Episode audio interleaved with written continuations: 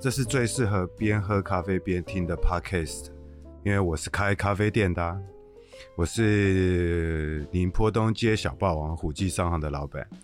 我要在这里分享我对世界的观察，还有生活的体验。今天喝的是台湾阿里山咖啡，长老是我的好朋友，从五六年前就开始教我怎么处理咖啡。阿里山咖啡呢，有丰富的木头味道，还有一点点蜂蜜的甜味，我很喜欢。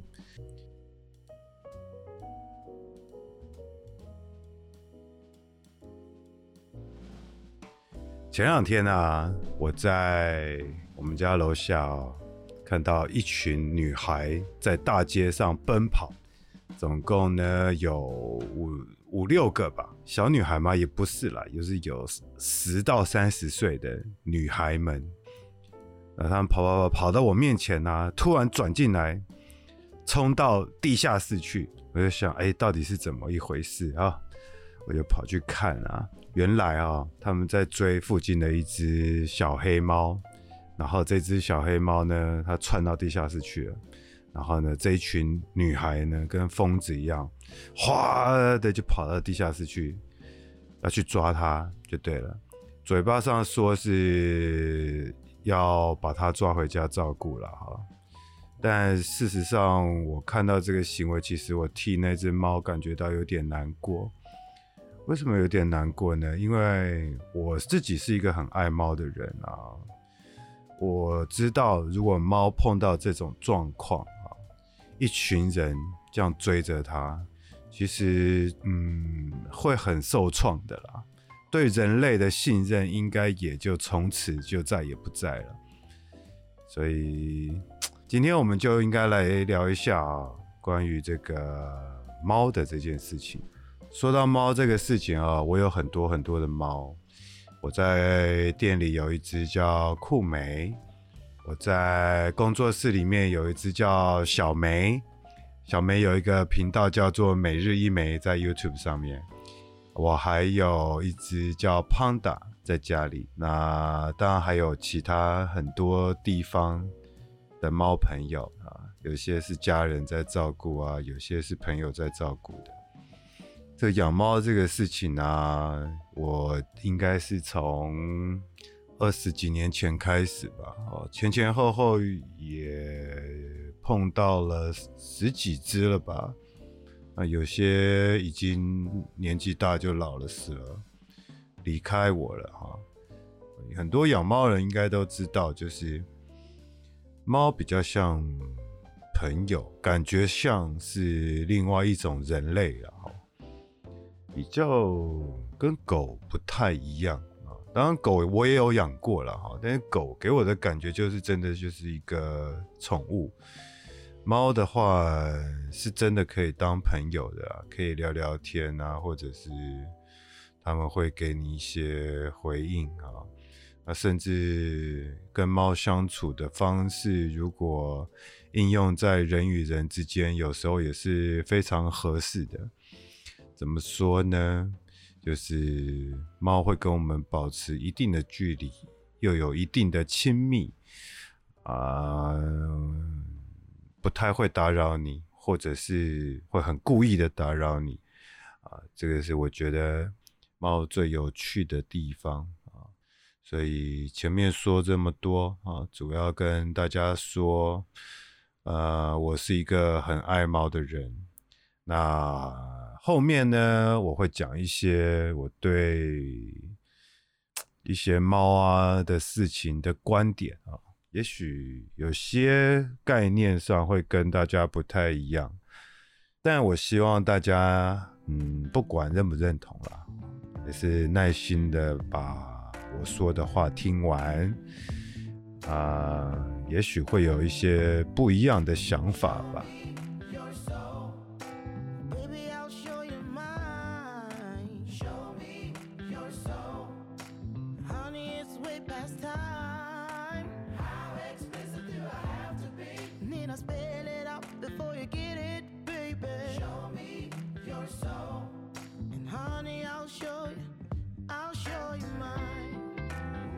呃，我们先讲街猫的事情好了哈。流浪猫，呃，在讲之前呢，先给大家一个比喻啊，就是说，如果你们家的这个村庄里面啊，跑了一些外来的人。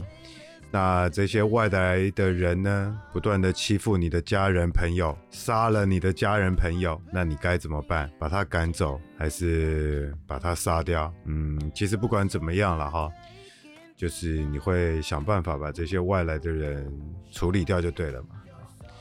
为什么要讲这个呢？因为你知不知道澳洲政府啊，在二零一九年啊，以一支七美元的代价。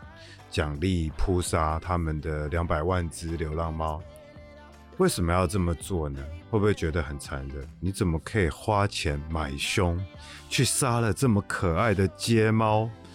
那只小花可是我每天回家路上遇到的好朋友啊！啊，事情当然不是这样啊，因为这两百万只野猫啊，已经危害到澳洲的原产地的生物了嘛。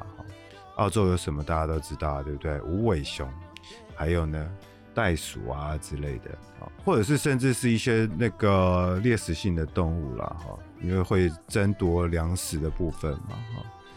当它们数量真的太庞大的时候，哈，的确是对生态上是会有一些影响的。我们先撇开感情的部分来看啊，如果你是澳洲的政府，就像我们刚刚前面提到的故事。有外来人把你们家人亲戚都杀了，来抢夺地盘的时候，你该怎么做啊？那当然，澳洲政府他们也提出来说，我们不是不爱猫，只是我们需要保护我们自己原生能代表澳洲的生物。我不知道大家的想法是什么了哈，因为我们台湾现在做的方式好像都是。TNR 嘛，就是把它们捕捉回来，然后结扎，然后再野放回去，啊，感觉上是比较人道，对不对？不是直接杀掉。但 TNR 的事情待会再说好了啊，先说这个关于流浪猫这件事情啊，流浪猫，我觉得其实我们理性的来想一下哈，我们一直会希望去减少流浪猫的数量。那减少流浪猫的数量呢？嗯，关键字在于减少。什么是减少呢？减少就代表它们必须死掉，数字才会往下掉，对不对？理性的来看了啊，所以我觉得其实也许澳洲政府他们在做的这个方式，在实际面上面也许是比较有效果的。比较能够在短时间内哈控制环境上面的损害啊，或者是抑制这个流浪猫族群的扩大嘛，所以我觉得嗯，这是值得参考的啦哈。当然，我相信在台湾应该是没有办法能这么做吧哈，因为太多太多爱猫的人不愿意接受。这些猫在街头上就这样被杀掉了吧？感觉想起来那个画面也是有点恐怖哈，是不是？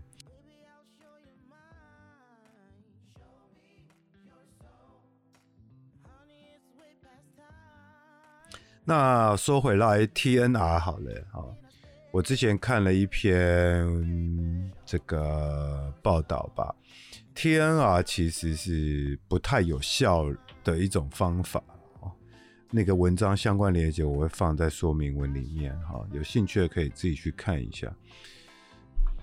台湾其实前阵子有一个修法草案啊，这个草案是说要全面的结扎流浪猫狗啊，但是嗯，你知道吗？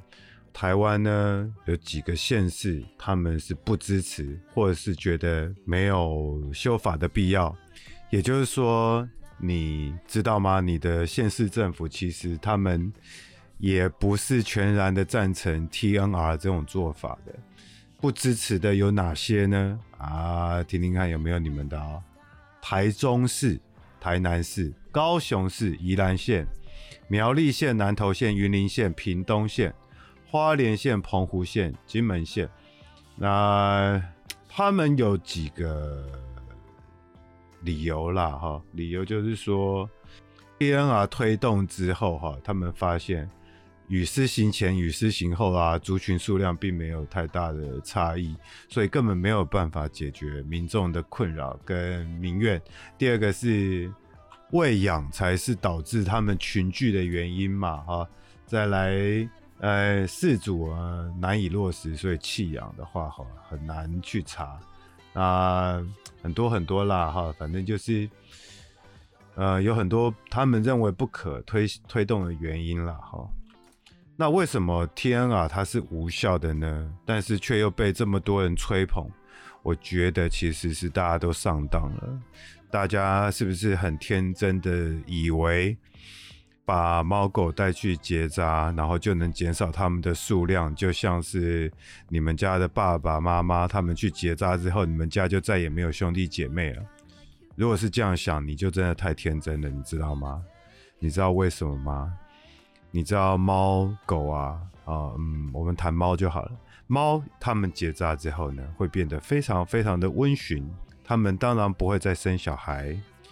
但是前提是，那必须是一个封闭的环境，然后百分之八十以上的猫有做节育，才有可能达成这件事情。啊，它不像人类，人类就是一个家庭，一对父母，是不是？你知道吗？你被抓去结扎的，我说实在了哈，能被抓去结扎的猫，通常都是这一群猫里面的乳蛇。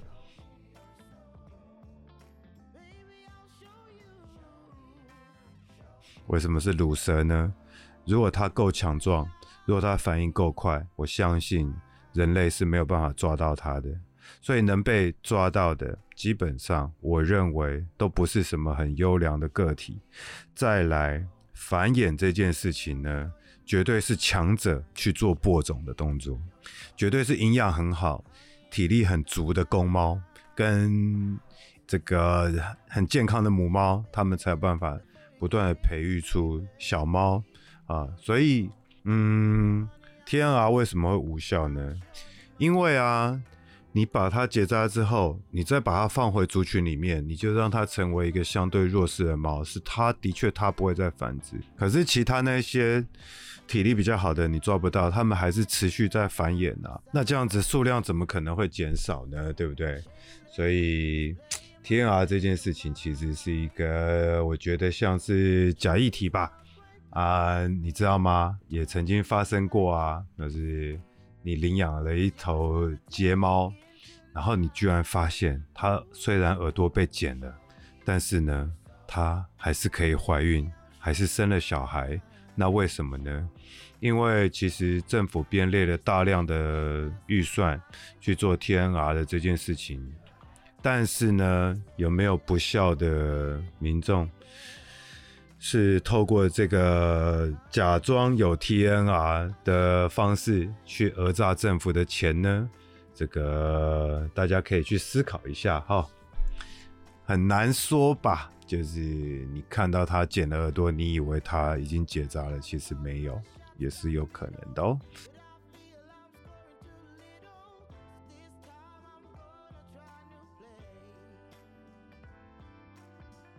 那既然天而无效的话，我们该怎么做呢？我觉得最重要的应该是，嗯，说实在的啦，我们不应该再去喂养那些街猫了。可是一定会有人觉得我很残忍，对不对？那些街猫又生病，肚子又饿，又在野外，你还不喂它，它们又没吃的，又没水，那它们死掉了怎么办？呃，好，我们要回到刚刚提的了哈，就是说我们要减少流浪猫的族群呢，前提就是你要接受它们必须死掉一部分啊，而且你知道吗？你去喂养这些流浪猫，就是导致了强壮的个体越来越多，强壮的个体越来越多的同时呢，它们的繁衍速度会更快。他们繁衍的速度越快呢，那族群就会越来越大。所以，嗯，怎么讲？我相信啦，哈，去喂养这些流浪猫的人们啊，大部分都是心地非常善良的，这个是我完全不怀疑的事事情。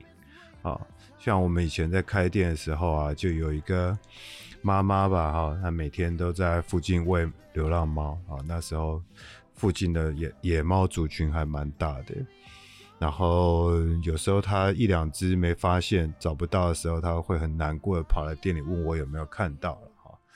我能理解那样的心情啦哈，就是说你希望可以多照顾一些生命，每个生命都是很可贵的，这个我能理解。但是如果你的行为反而创造了更多这些苦难的生命，是不是应该要重新想一下呢？就是。我觉得不应该再去喂这些猫，这些猫的族群呢，会自然而然的减少。好，就是说，我的想法是，其实猫的族群啊，它会根据它的环境里面现有的资源去决定它的数量。所以啊，我觉得不应该再提供资源。让他们去繁衍出更多未来苦难生活的小猫，你说对不对啊？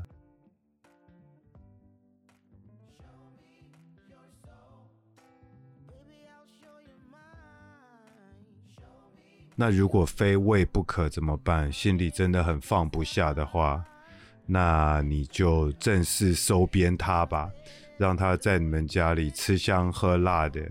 啊！但是我觉得野猫之所以能在野外还能存活得下来的，通常一般也不会像家猫这么温驯啦。哈，当然可能有些是例外，只是我觉得如果你真的要喂养，你就应该要负责到底，而不是你只享受在街头跟他们互动的那个片刻的欢乐，然后拍拍屁股就走人。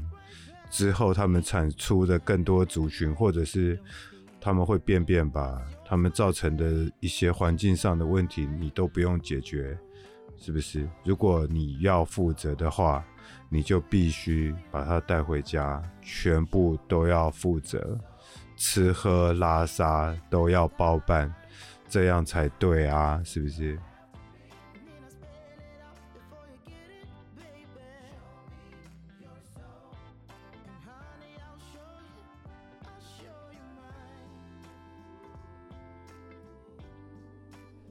说到带回家的这件事情啊，还有一个也是令我百思不解的啦，就是每年到了三四月啊，都是这些街猫啊生小猫的时候。那我有一个好朋友，我们认识好多年了哈，他就是大家口中所谓的爱心妈妈啊，他会把这些奶猫啊带回家照顾。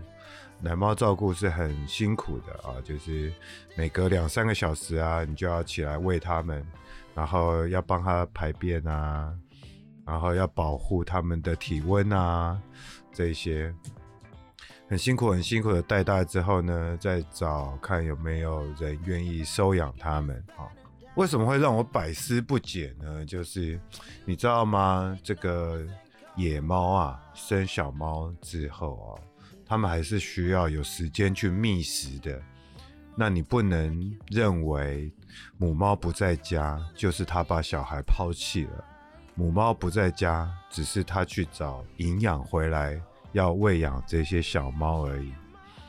好啊，每个动物都有它的天性啦，哈，所以并不是因为它是野猫，它就比较不会带孩子，相对的。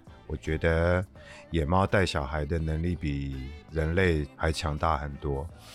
那其实奶猫在人为的收养之后啊，也许啊个性上会好一点，但是说实在，存活率不高。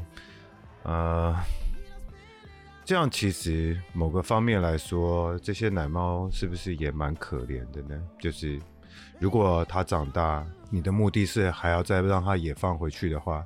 那它基本上，它没有母猫带它训练它做狩猎的这个工作嘛。再来一个让我也非常无法理解，就是为什么每次要领养的时候，那个要填的资料表是长长长长的一排，然后还要随时愿意接受你去检查，或者是干嘛的。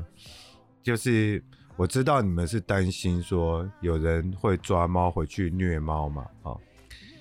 话又说回来了哈，如果你真的担心，如果你真的要收留那些奶猫，跟前面我的观点是一样的，就是如果你要把它带回家，那你就必须负责到底，而不是只愿意照顾它还是幼猫的时候啊，幼猫最可爱了嘛，是不是？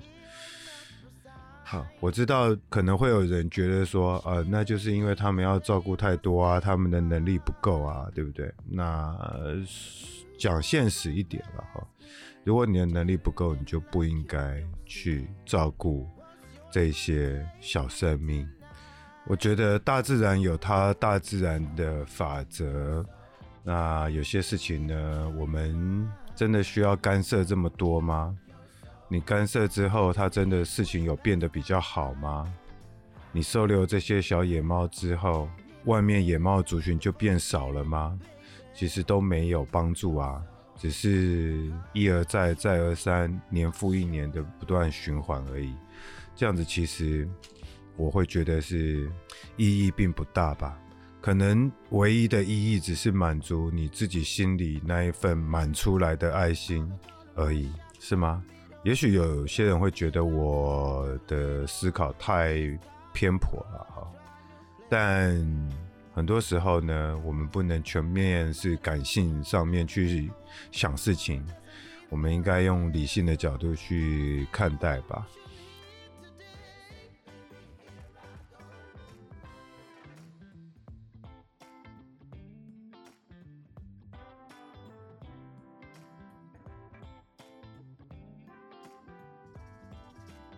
还有一个题目是领养代替购买。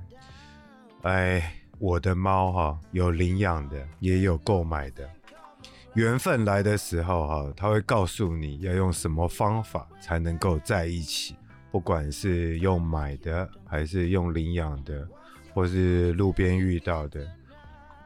我最怕的哈，就是遇到那种人哦，就是说，哎，你这猫怎么来的啊？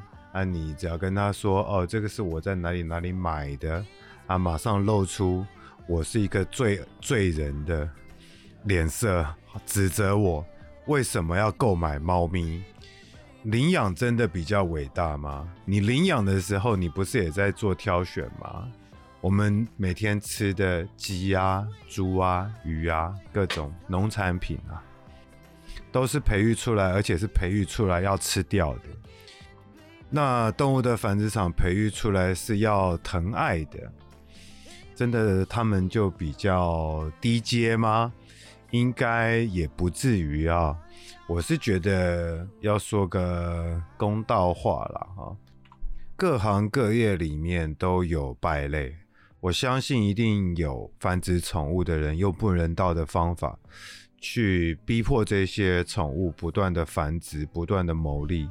不给他们好的环境，用不人道的待遇去对待他们。但是呢，其实我相信也有很多很多的宠物繁殖者，他们是真的爱这样东西而去培育的。所以为什么我们看日本节目啊，他们让和牛听音乐，帮和牛擦澡。你就觉得哇，这些农夫真的是好棒哦！可是那些和牛以后是要拿来吃掉的。那为什么会觉得培育一只猫出来，它长得漂亮又可爱，有它的品种特性的时候，你反倒觉得这样的行为是很恶劣的呢？其实我觉得没有一定的啊。如果你命中注定的那一只猫，你跟它看对眼之后，它出现在宠物店里面，而你却因为你身边的其他人说要用领养代替购买这种高道德的标准下来要求你，而导致你错失了跟他在一起的机会，你自己不会觉得很可惜吗？你不是反而应该要赶快去凑钱想办法，让它回到你身边，以后再也不用待在那里了，不是吗？当然，在这里我也不是全面的否认那些领养猫的人，我觉得领养猫的人也是很棒的，喜欢猫的人都是很棒的。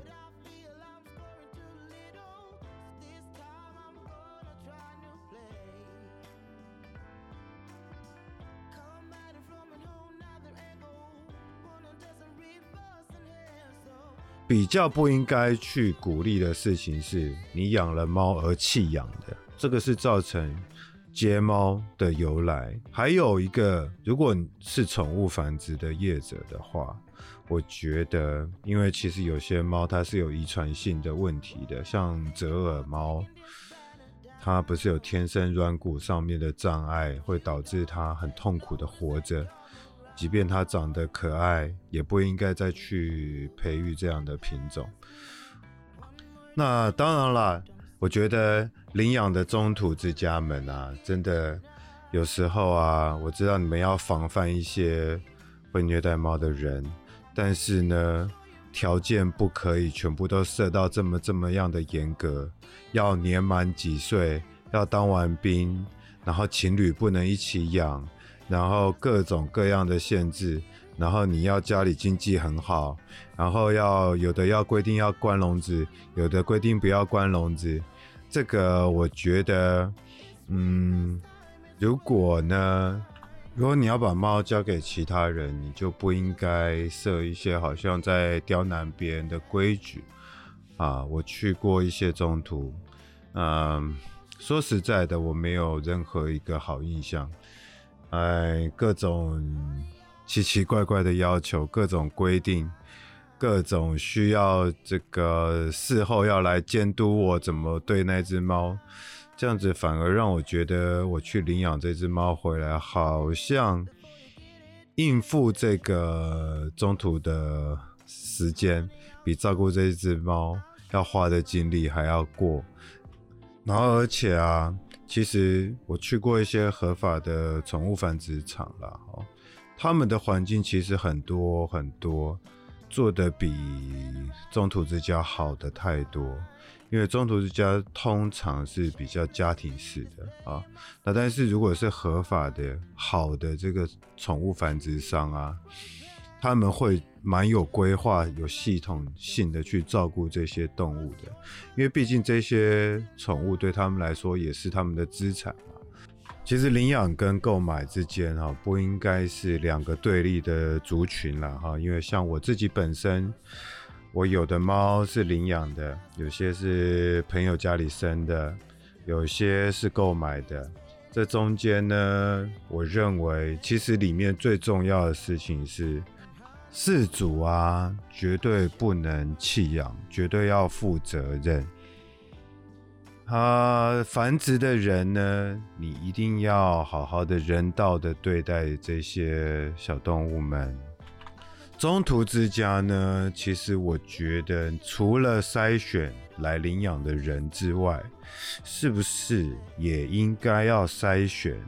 这些小动物们，我们知道，其实如果它是街猫，它的遗传基因里面可能野性是比较强的。那会不会有个性真的不适合成为家猫的？我们应该要有一个更好的解决方式吧，而不是只一昧的筛选，提出严格严格的条件，好像每只猫要都要嫁给一个富贵人家，这样才满意，是不是？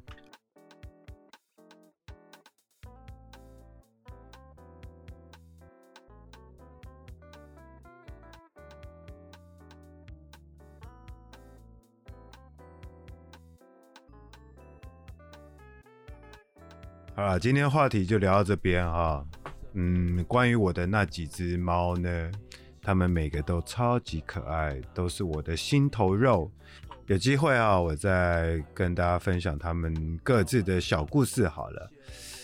今天就聊到这边，下次见，拜拜。